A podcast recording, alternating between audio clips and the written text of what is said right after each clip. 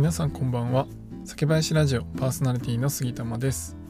今回はですね日本酒のパケ買いジャケ買いはありということで、まあ、皆さん日本酒選ぶ時、まあ、もちろん味とか、えー、どこの酒蔵さんが作られてるとかそういったことを注目される方も多いと思うんですが、えー、見た目ですねその日本酒の見た目で買うことももちろん OK ですよというお話をしていきたいと思います。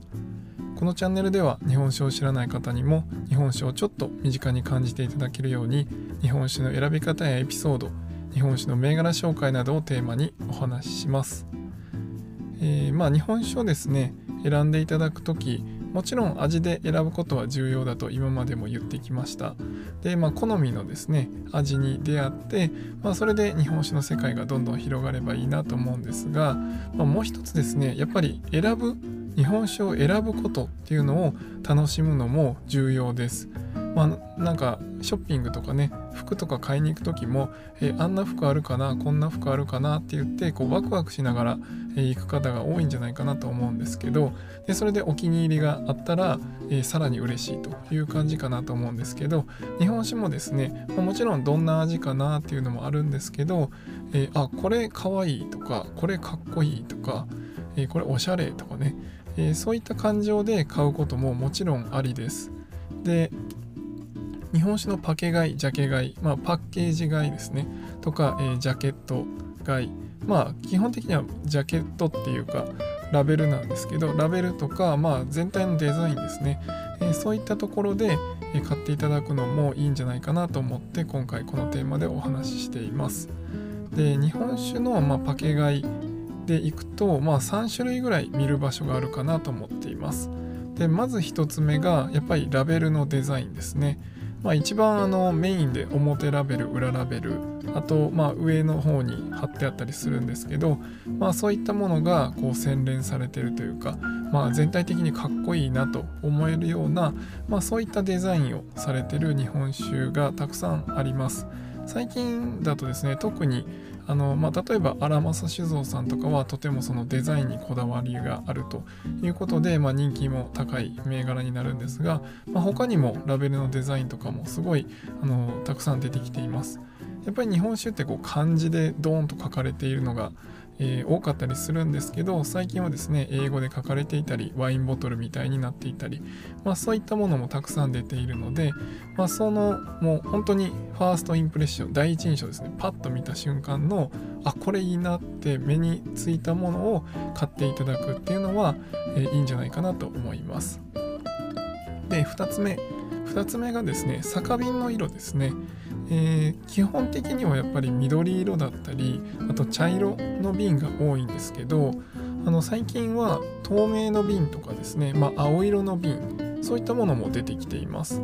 まあ、これあの酒瓶ってもともとはですねなんで茶色なのかっていうのは理由があってやっぱりお酒ってこう日光の光とかですね光とあとまあ温度に弱いんですね。でまあ特にその酒瓶の色っていうのはその日光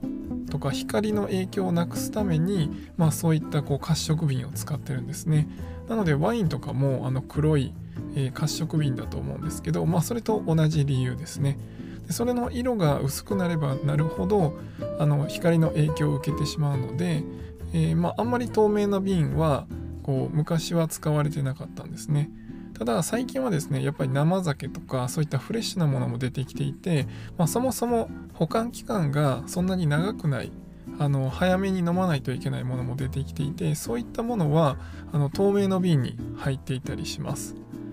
なので、まあ、その分こうお酒の、ね、中が見えてでそういうものって例えば濁りだったりこう色がついてたりですね。お酒の外のラベルとか、えー、瓶だけじゃなくてこう中の色まで楽しんでほしいという感じでこう透明な瓶とかも出てきています。そういうのを、えー、買っていただくのも食卓にねこう置いた時にちょっとおしゃれに見えるとかまああの写真映えするとかそういった意味で、えー、透明の瓶のものとかもあるので、まあ、そういうので選んでいただいてもいいかなと思います。でまあ、えー、3つ目ですね3つ目がちょっと今お話にも出ましたがお酒の色ですね、え、これはまあ濁りだと、え、白く濁りますし、まあ、通常はあの無色透明なんですけど、まあ、それが黄色ちょっと黄色みがかっていたりとかあとはですね、え、よくあるのはピンク色ですね、まあ、赤色ピンク色のものがあって、まあ、このピンクになる原因っていうのはあの酵母が赤色を発色して、えー、そういうピンク色になってるっていう銘柄もありますしあとはまあ昔のお米ですね赤いお米があるんですけどそういった赤いお米を使うことで、えー、醸した後のお酒が赤色に色づくというようなものもあります。まあ理由はいろいろあるんですけど、まあそういうものだとやっぱりこう食卓にあると、まあ、華やかだったり、まあ、それを濁り酒にしてるとピンク色になったりですね、まあ、そういったのでいろんな銘柄が出てます。まあ、あの九州でいうと知恵美人のラブピンクっていう銘柄とかあるんですけど、まあ、そういうのはですね、まあ、あのラベルもこうハートのデザインで可愛い感じになってて中身がピンク色ということで、まあ、そういった見た目にも楽しいような銘柄もたくさんあります。というわけでですね、まあ、日本酒あの味でもちろん選んでいただくのが第一位かなとは思いますが、まあ、たまにはですねえあこれかわいいとかこれおしゃれっていうのでパケ買いジャケ買いをしていただくのもありかなと思います。まあ、それがね自分の好みの味かどうかはちょっと、えー、保証はできないんですけど、まあ、そういった買い方をすることでこう日本酒を選ぶ楽しみも増えるかなと思って今回このお話をさせていただきました。いかがでしたでしょうか？まあ、あのまずはねあの酒屋さんとか、まあ、あのネットでもいいんですが、まあ、酒屋さんに足を運んで、えー、そのラベルとかそういったところも見ていただきながら楽しんでいただければなと思います。では今回は以上にしたいと思います。酒ピースお酒のご縁で人がつながり平和な日常に楽しみを。お相手は酒林ラジオパーソナリティ杉玉がお送りしました。また次回の配信でお会いしましょう。良い夜をお過ごしください。